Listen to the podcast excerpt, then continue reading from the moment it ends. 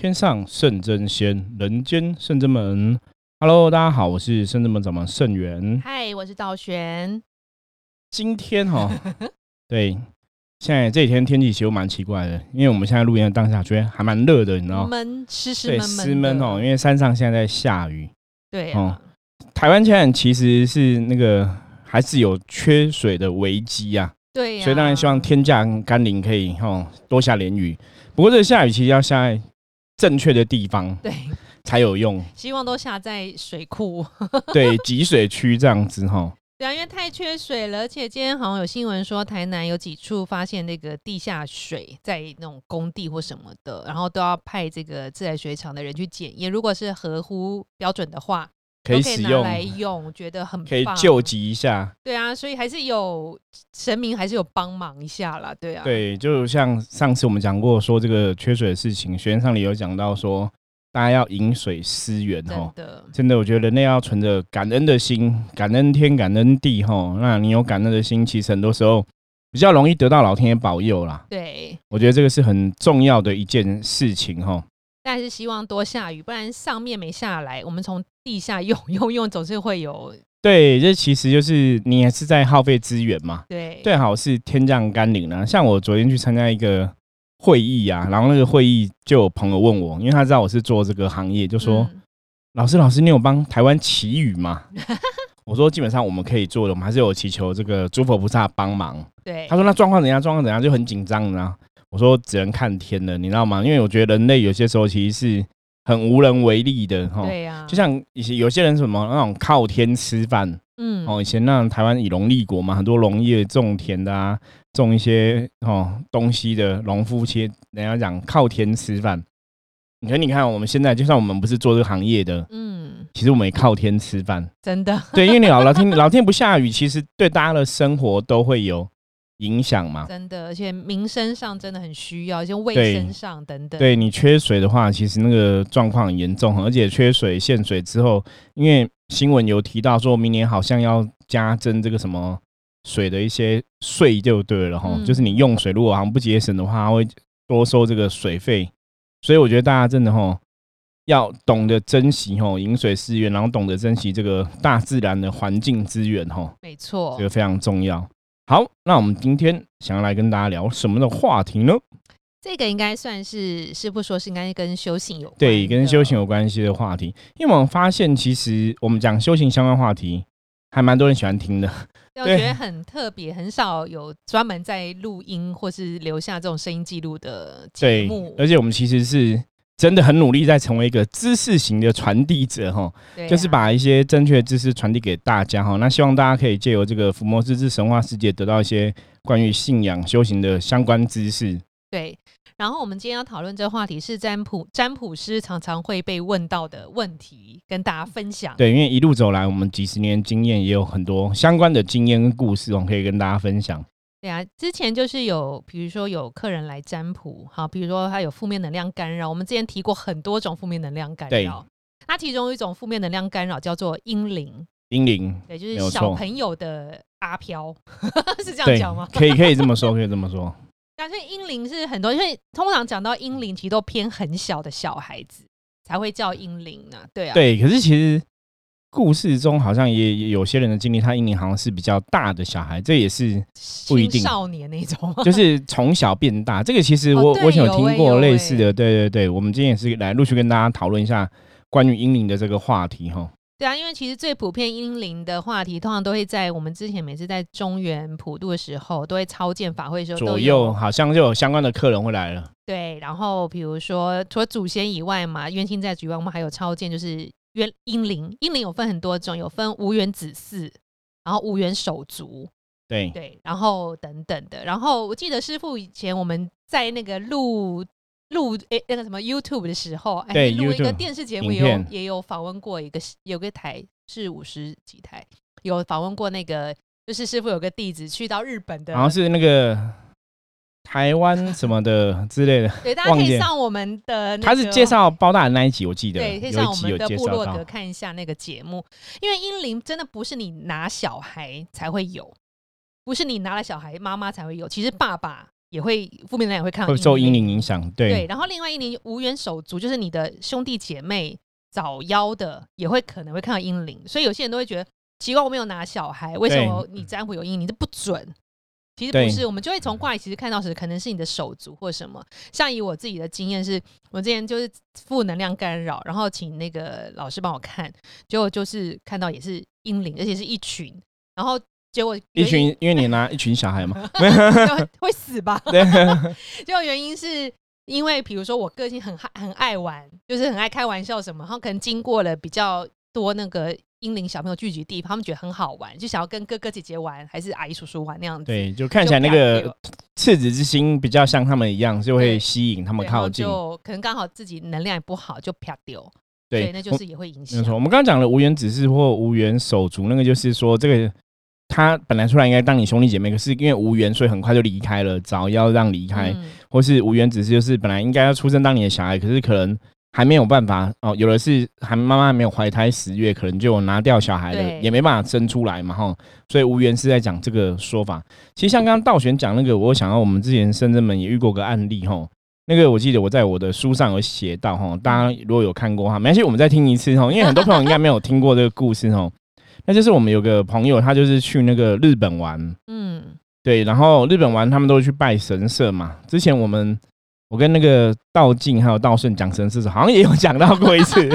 对哈，我们没有特别提到，就他们拜那个神社，因为日本很多神社，其实日本拜很多地藏王菩萨。超多的。很对，你看那个日本动漫啊，相关的影视作品，其实都有神社，然后地藏菩萨哈，有很多很多不同的地藏菩萨的形象这样子哈，所以他们就去神社。那因为他们这一群去神社，他们是好像我记得是四个女生一起去，嗯那其实他们也喜欢这个日本的文化，然后神社文化这样子，所以就看到地藏菩萨觉得很亲切，因为在台湾他们其实有拜地藏菩萨嘛，就会觉得很亲切，然后就去拜地藏菩萨这样子。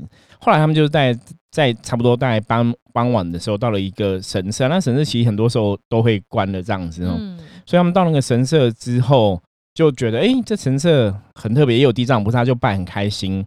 后来拜拜拜拜，就发现，哎、怎么有很多那个小的娃娃啊，在供地藏菩萨，就放很多嗯小娃娃、小的衣服啊、小的玩具这样子，就是觉得，哎、有点太多了。后来就认真看一下，就发现，哦，那边其实都是在超度那个无缘的小朋友，就是。可能早夭的，或是流产的，或是拿掉的哈，等于我们台湾来讲，就拜英灵的这个嗯庙宇、这个神社就对了，所以他们就离开那里。那为什么谈到这个东西？因为他离开那里修也没有多想嘛，因为只是待一下之后，因为他回来台湾之后啊，就固定可能每天傍晚的时候就会拉肚子，就会肚子不舒服就对了。那第一天其实没有想很多，可是第二天、第三天就连续这个时间都发生这个状况。这就怪了，奇了怪了。当然你，啊，因为之前他们也有来过深圳门卜卦嘛，所以就会想说，啊不然我们来深圳门占卜一下，问一下师傅啊，看这是什么问题。然后就来卜卦，就发现说，哎、好像有阴灵跟着，就奇怪，就因为这个朋友我们也蛮熟，就问，也知道他没有拿过小孩，对，那怎么会有这个状况哈？然后就去推敲，就是因为他那时候刚从日本回来没多久，才发生这个事情嘛，对，所以就是问他一些状况，然后就确定说，哦，其实这些是从跟他从日本回来的小朋友的灵魂。嗯对啊，那这为什么小朋友灵魂跟他回来？其实还蛮特别的哈。其实就是像刚刚道玄讲那个意思一样，就是可能小朋友觉得他很亲切呀，哈，然后觉得道玄像大孩子可以跟他一起玩。那他那边是因为那些小朋友其实都是没有妈妈的小孩，嗯。所以他们觉得这个女生很有妈妈的 feel 哈。可能她的很温柔，，对，因为她的个性也是很温柔，就其实很像日本女生呐、真的很对，因为个头也小小的嘛，然后很温柔，然后发型什么的，其实你都觉得说，哎、日本女生就长这个类似这个样子，嗯。所以那些小朋友就觉得这个是一个很温柔的，像妈妈一样的女生这样子，嗯然后就跟着她，因为他们都想要找妈妈这样子，就跟着回来台湾，所以后来就确定会这样子。那为什么那时候她其实她都会肚子痛哦？其实那就是因为你知道，女生有时候不管在流产或是分娩分娩的时候，其实都是会子宫肚子痛嘛。收缩，对啊，所以因为她不是那个状况，所以她就觉得，哎、是不是肚子痛，然后就去拉肚子？就是那个其实能量是在相关的状况里面，所以你会产生那个错觉，就是我一样会有肚子痛的感觉这样子。好，所以后来确定这样状况，我们就一样就举办超度。对，然后那时候其实超度我们谈了很多方法，比方说早期甚至门到现在，其实我们很多超度的时候，最主要帮忙神明还是七爷八爷。嗯，大多数哈，那是因为我们后来包大人来之后，就我们在帮忙超度的时候，都是七爷八爷会先来这样子哦，就是阴差的使者。所以那时候就想说，那就请七爷八爷超度啊，然后把他们带走哈。比方说带他们回去日本那个地方哈，让地藏菩萨去保佑家财，说请七爷八爷带去带去地藏菩萨的世界哈，超度掉。嗯，都不要。然后就哭，可 能你会看到那小孩子就在 哭，然后都不要，都不要，都不要，就是带不走这样子。那因为通常我们在这种超度亡魂的时候，其实你都会先谈，嗯，先谈谈看嘛，哈，不会，因为他们又不是恶意的，哈，也不是说那种坏的恶灵之类的，所以就恶意驱逐他们。对，所以先谈，他们就都不要。那怎么谈，其实都有点麻烦。那后来其实我就请地藏菩萨帮忙，然后地藏菩萨就。可以来帮忙，那我就看地藏菩萨很厉害。我真的其实早期感应地藏菩萨很多事，他真的都会幻化。嗯，我就看地藏菩萨变成日本女人的那种妈妈的形象，然后就是跟这边小朋友讲说妈妈在这里这样，然后小朋友全部都找他，你知道吗？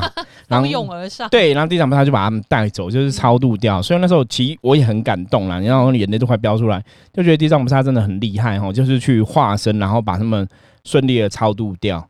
所以这个其实就是英灵。那其实我觉得今天讨论这个问题之前，应该先来思考一个问题，因为其实也很多信众问过我这个问题。他说：“师傅，请问真的有英灵吗？”请对啊，后我也很被很多客人问说，其实他流产根本就三个月以内，或是就一个月就刚发现没多久，就是还没有有心跳，没有小朋友的形状就流产，这样算是阴灵吗？还是要这样子，他们就会需要超度嘛？很多客人都有这样的迷思。对，所以这是一个非常好的问题哈。我觉得道那道玄你怎么看这问题？我从我们的经验来讲的话，对，是觉得好像有应该有跳或者形状的时候就有有了。可是胚胎也很难说，因为胚胎也是一个即将成为生命的个体。可是如果它真的很小，我觉得比如说一个月内怎么样，可能应该就是没有，因为没有沉睡，没有灵魂给他，所以他没有办法继续成长。对，道玄讲的也没有错，就是说其实婴灵这个前提是你必须有个小孩子的灵魂嘛，嗯，才能叫婴灵嘛。那问题是我们其实以前遇过的案例啊，不是每个拿小孩的妈妈，我现在讲拿小孩就堕胎的哈，堕胎母亲都会有婴灵的问题，或是堕胎的爸爸都有婴灵的问题，嗯。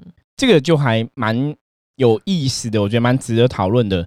因为如果理论上说小朋友的这个灵魂是真的都存在的话，那应该理论上每个妈拿小孩都会有阴灵的问题嘛？对呀。可是我们实物上来讲，不是每个妈妈都遇到阴灵的问题，所以我觉得有些可以讨论哦。那刚刚像刚刚道玄讲的，我们第一个我们比较认为是阴灵到底这个小朋友灵魂是什么时候进到肉体里面？对。好值得探讨。对，我觉得这个是目前没有特别的标准答案。嗯，可是我个人的经验比较倾向是有心跳那一刻哦，就是有心跳，有点像你车子发动，有没有启动，有没有？哦，我觉得那是整个能量启动的时候。对啊，那为什么会从这个角度来讲？因为你看哦，像我们人类，我们常常讲说，以前不是讲人类人类灵魂有重量吗？对，好像是二十一公克嘛。对，对，就你死掉的时候，那个他们去量那个，就是会少二十一公克嘛。所以人家讲说，灵魂重量是二十一公克。好，人类离开的时候啊，其实就是心跳不见的时候，就判断死亡了嘛。心跳哔。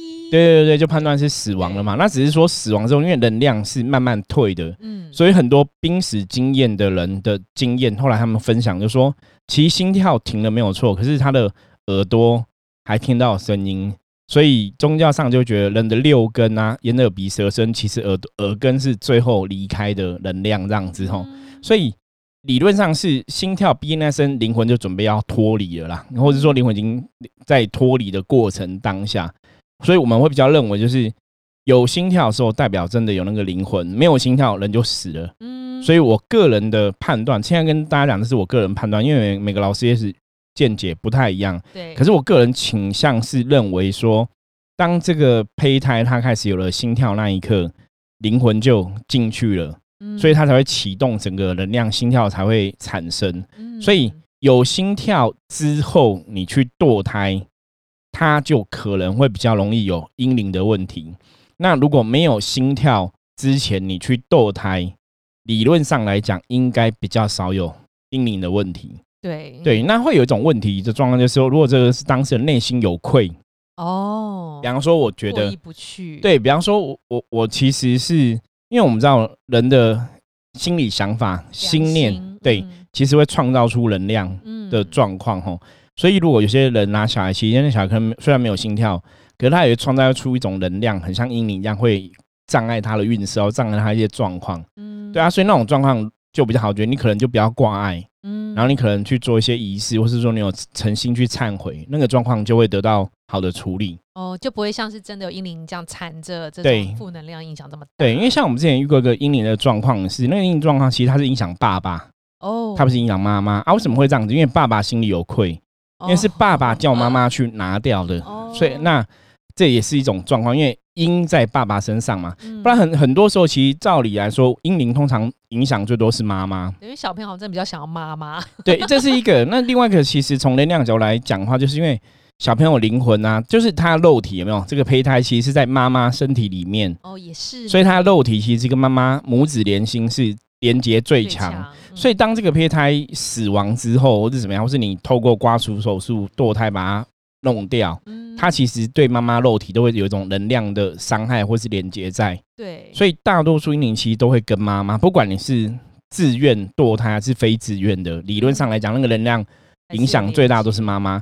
爸爸的例子我们有遇过，可是极少数。可是那就是通常爸爸可能有某种因果关系，或是说是爸爸促成这个事情的。哦那他认真的有这样灵魂，他要报仇，他就去找爸爸。对啊，就小朋友跟爸爸有缘也会这样子，对，好，那像道玄提到有人，这就讨论到另外一个问题，就是说，如果这个灵魂是真的来，因为我们知道小朋友灵魂通常不是不止小朋友灵魂，我觉得每个人来投胎，大家有某种目的嘛。对，哦，那我们最常遇到就是他要么就是跟爸爸特别有缘，要么就跟妈妈有缘，嗯，对，才会来成为他们的小孩。那这个有缘其实有两种，一个是要么就来报恩的，报恩的有缘；一个是要来讨债的，对，讨讨债的有缘哦，嗯。这也都会有可能。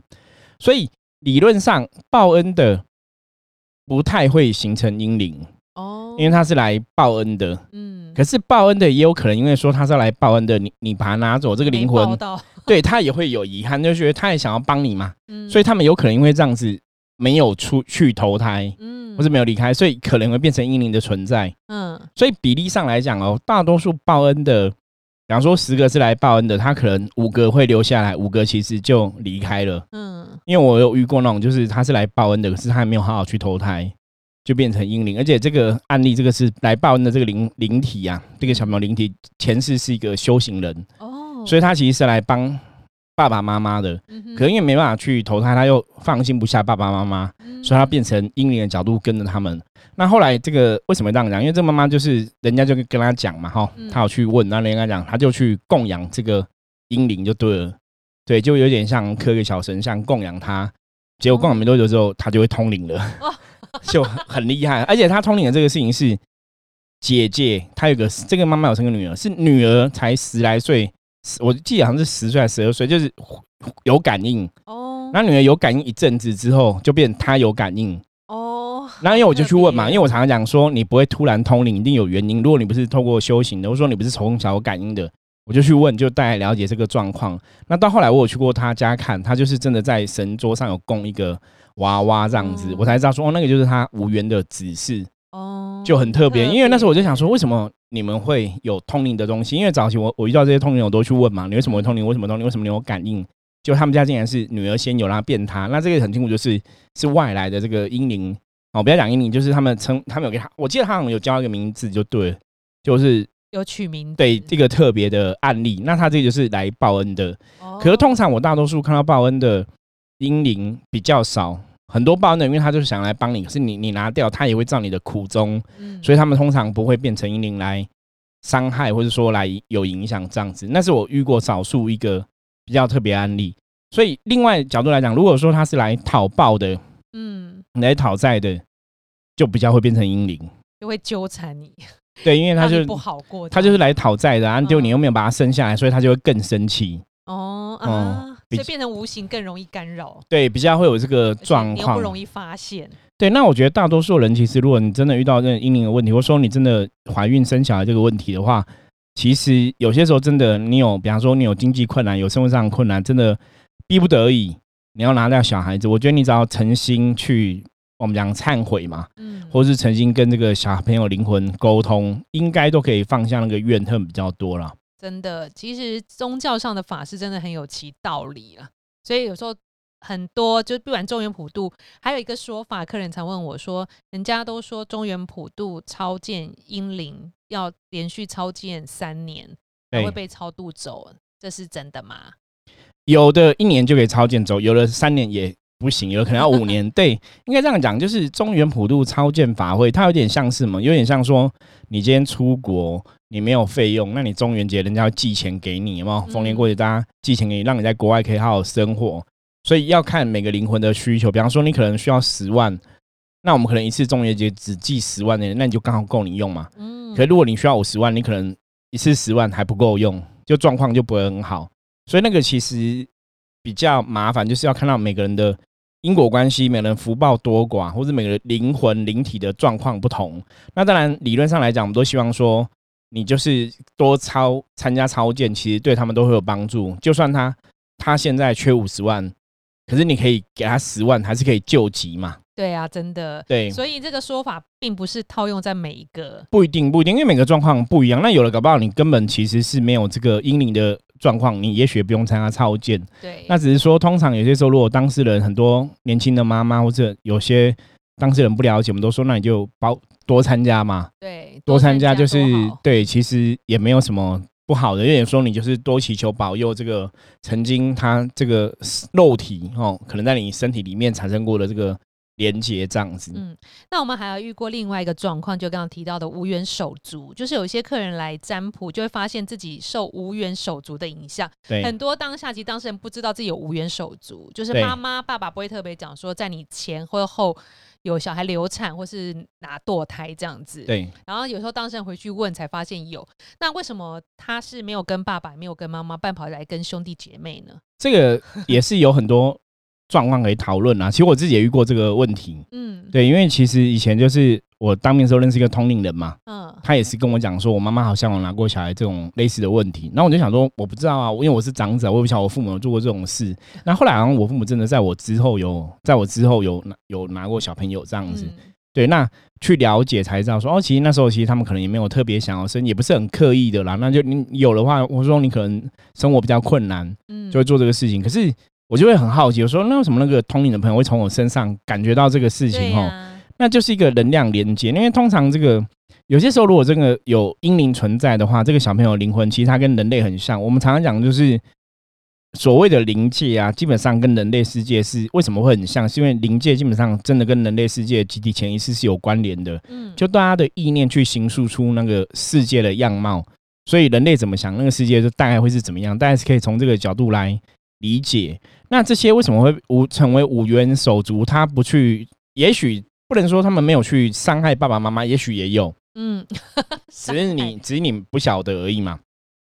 那他们可能一个能量跟着这些哦兄弟姐妹，主要原因通常我以前遇也遇过个案例，他就是那个无缘手足跟在他身上，所以他是很小就卡到。哦，那个女生很小就卡到，那就是因为无缘手足卡在她身上。那无缘手足讲的是，为什么你可以出生长大，为什么我不行？哦有点怨恨。对，就是啊，这种就是通常这种就是我刚刚讲嘛，他就是来讨债讨债的哦。哦，为什么你可以出生，我不行？所以他就会，因为他可能本来是跟在妈妈旁边嘛，嗯就妈妈又怀孕了嘛，嗯然后又生嘛，所以他就会这样子影响。嗯，通常比较多是这个样子，所以才去伤害无缘手足，就跟在你旁边。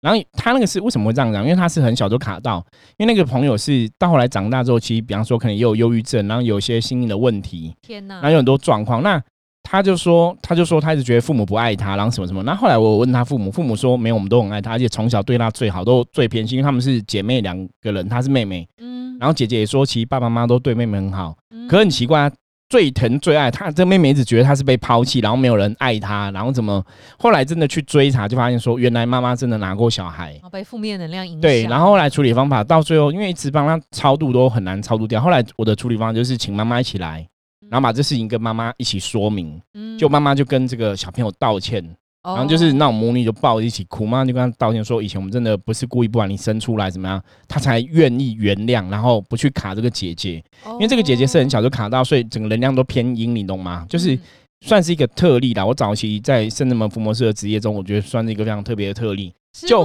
很小就卡到。对啊，师傅，你这样分享处理阴灵的过程都还蛮感人的耶。对，因为那个小朋友真的也不愿意，都想要大人。基本上来讲，对你只要用大人爱去劝化，都可以有帮助。你要想说，因为基本上那个灵体有时候比较想，他不是那种不至于到，因为他会变投胎变成你的家人，有些时候不至于是十恶不赦的，嗯，大恶灵啊，不是厉鬼。如果是厉鬼的话，有些时候他们连他们根本不想投胎。为什么？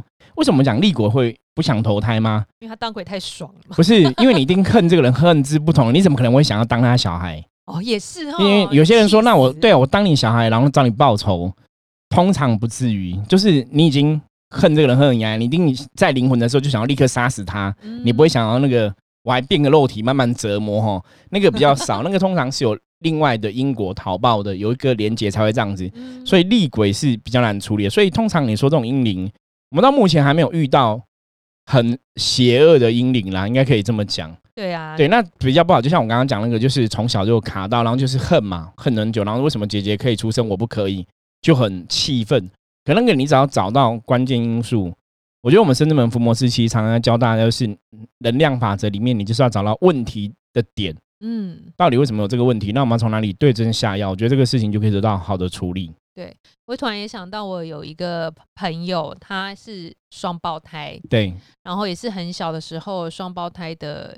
兄弟就走了，然后他后来好像也是 卡到兄弟的灵魂，他就会有一些灵感，就看得到、感觉得到那个世界，甚至有时候还会通灵。虽然都是没有当经过被通灵过的人都觉得不准呐，对，就变比较灵感，就灵异这样子。对，只是他就会有很多画面这样子，对啊，但是他也都没有处理，他可能觉得这样子是自己的能力，对啊，然后兄弟也也不想去处理啦。对，也不想去处理，所以后来我觉得他还是有负面的影响，因为他后来皮肤也会变得奇奇怪怪的，长一些奇怪的东西。可是他就还是这样，然后人生运途也很不顺。所以我想请问师傅，虽然就算是无缘手足亲人，他来靠近我们，还是会影响我们的？还是不好啊？因为我们讲说我们是阳间的人，他们是阴间的存在嘛，嗯，所以阴阳是相隔的。阴阳相，我们讲能量法则里面，阴阳相隔就是说你跟他基本上是互相排斥的啦。基本上他爱爱我。跟着我对还是不好，还是会不好，所以我们常常讲就是离开了，你就让他去他该去的地方。比方说，你是不是像有些男女朋友或是情人嘛，家人离开了，你说那他在我旁边，他是我的妈妈，他是我爸爸，他是我的爱人，他不会伤害我，没有说他不会伤害你啊。可是他能量本身是阴的，跟你的能量阳的，就是有冲突嘛。嗯，所以对你来讲，你也不好；对他来讲，也许他也不好。哦，因为那个能量是不一样的，所以彼此有一种相似的冲突。所以理论上对。我们来讲会更糟啦，因为我们能量会被会被拉低，可是对他来讲，他能量会被拉高嘛。所以其实有时候为什么常讲阿飘喜欢卡人？因为天下无敌，又可以偷袭。对，因为他可以喝免费的吸人的能量嘛，哈。对他们人的能量对他们来讲是比较好的状况这样子。因为阿飘以前曾经是人类的话，其实对我们来讲，人类那个能量连接就比较不一样。所以如果真的有阴灵这种问题，通常我们刚刚讲嘛，我们可以总结一下，就是说。不是每个妈妈拿小孩都一定会有阴灵，嗯，可是那当然自古以来会讲阴灵的说法，通常是劝大家不要要珍惜生命，对，珍惜生命，不要轻易的去堕胎哈。我觉得这个你也可以理解古人为什么这样讲，因为我觉得生命是很可贵的。你如果这样随便做爱做的事情，然后就怀孕，然后就堕胎做，其实也不是一个很好的事情，而且通常对胎对女生的伤害是很大的，也是一种不好。因为我以前有有些客人就是年轻也不懂事，一直堕胎嘛。到后来想要生小孩的时候，其实生不生不来了，身体受伤，对，就也很不好哈。所以建建议，所以古人会说，用阴灵的说法，有一半其实是为了强调说你要尊重生命。那我们实物上来讲，就是的确不是每个妈妈拿小孩都一定会有阴灵。嗯，所以如果你今天拿小孩，有人用说你有阴灵，可能处理阴灵要八万十万，我觉得你还是要注意啊。对，因为通常不会这样子，因为像一般，如果我们真的办一个超度法会，也不会到那么贵嘛。对，对我们办超度法会不会到那么贵，那是特别超度。可是如果有时候阴灵比较容易解决的，也许几千块就可以超度掉了，就不用到那那个费用。所以第一个就是，如果你拿小孩未必有阴灵，那如果真的有阴灵的话，有的搞不好你可以念经回向给他，嗯，也会离开。那有的比较可能真是逃报的，比较生气的。也许你要多做几次的法事，的确有这个状况。可是像我们深圳门大部分以前我们超度英灵，可能一般的可能就是一次就是六千块钱，对，就好像就可以了。对，大多数就一次六千块就可以了哈，就可以圆满。是不至于说你每年都要参加，因为我知道坊间有些是说你每年都要几次几次，可是那是别人的做法嘛，因为我们不了解别人到底怎么做嘛。那像我们很多超度英灵就是一次就 OK，对对，所以如果大家有相关需求，当然希望不要有这个需求啦。可是如果真的遇到这种无形的障碍等等，你不晓得怎么处理，也许可以来跟我们聊聊，我们先帮你判断到底有没有阴灵的影响占响。卜其实都看得出来。对，有有就有，没有就没有，因为我们象棋的卦上面有定义什么是阴灵的卦象，所以大家也会很清楚知道。对，像上次深圳门有个朋友介绍客人来，就是他妈妈身体不舒服，脚痛什么一直看不好，然后去别的公庙说就是阴灵的纠缠，对，然后怎么化解解决都还是一样，脚还是很痛。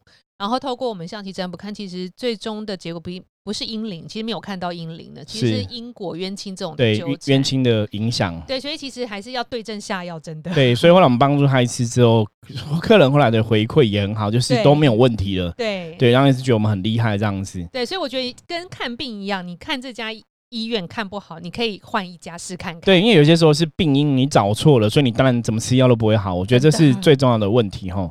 好，那我们今天简单分享一下关于这个阴灵的知识哦，希望可以让大家了解哈，到底阴灵是怎么一回事哈？那是每个人都会有阴灵吗？还是说阴灵真的是邪恶的吗？无法处理的吗？哈，我觉得大家可以稍微思考一下这个问题哦。那如果有任何问题不了解的话，欢迎大家加入圣人门来跟我们取得联系。我是圣人门掌门圣元我，是道玄，那我们下次见，拜拜。再见。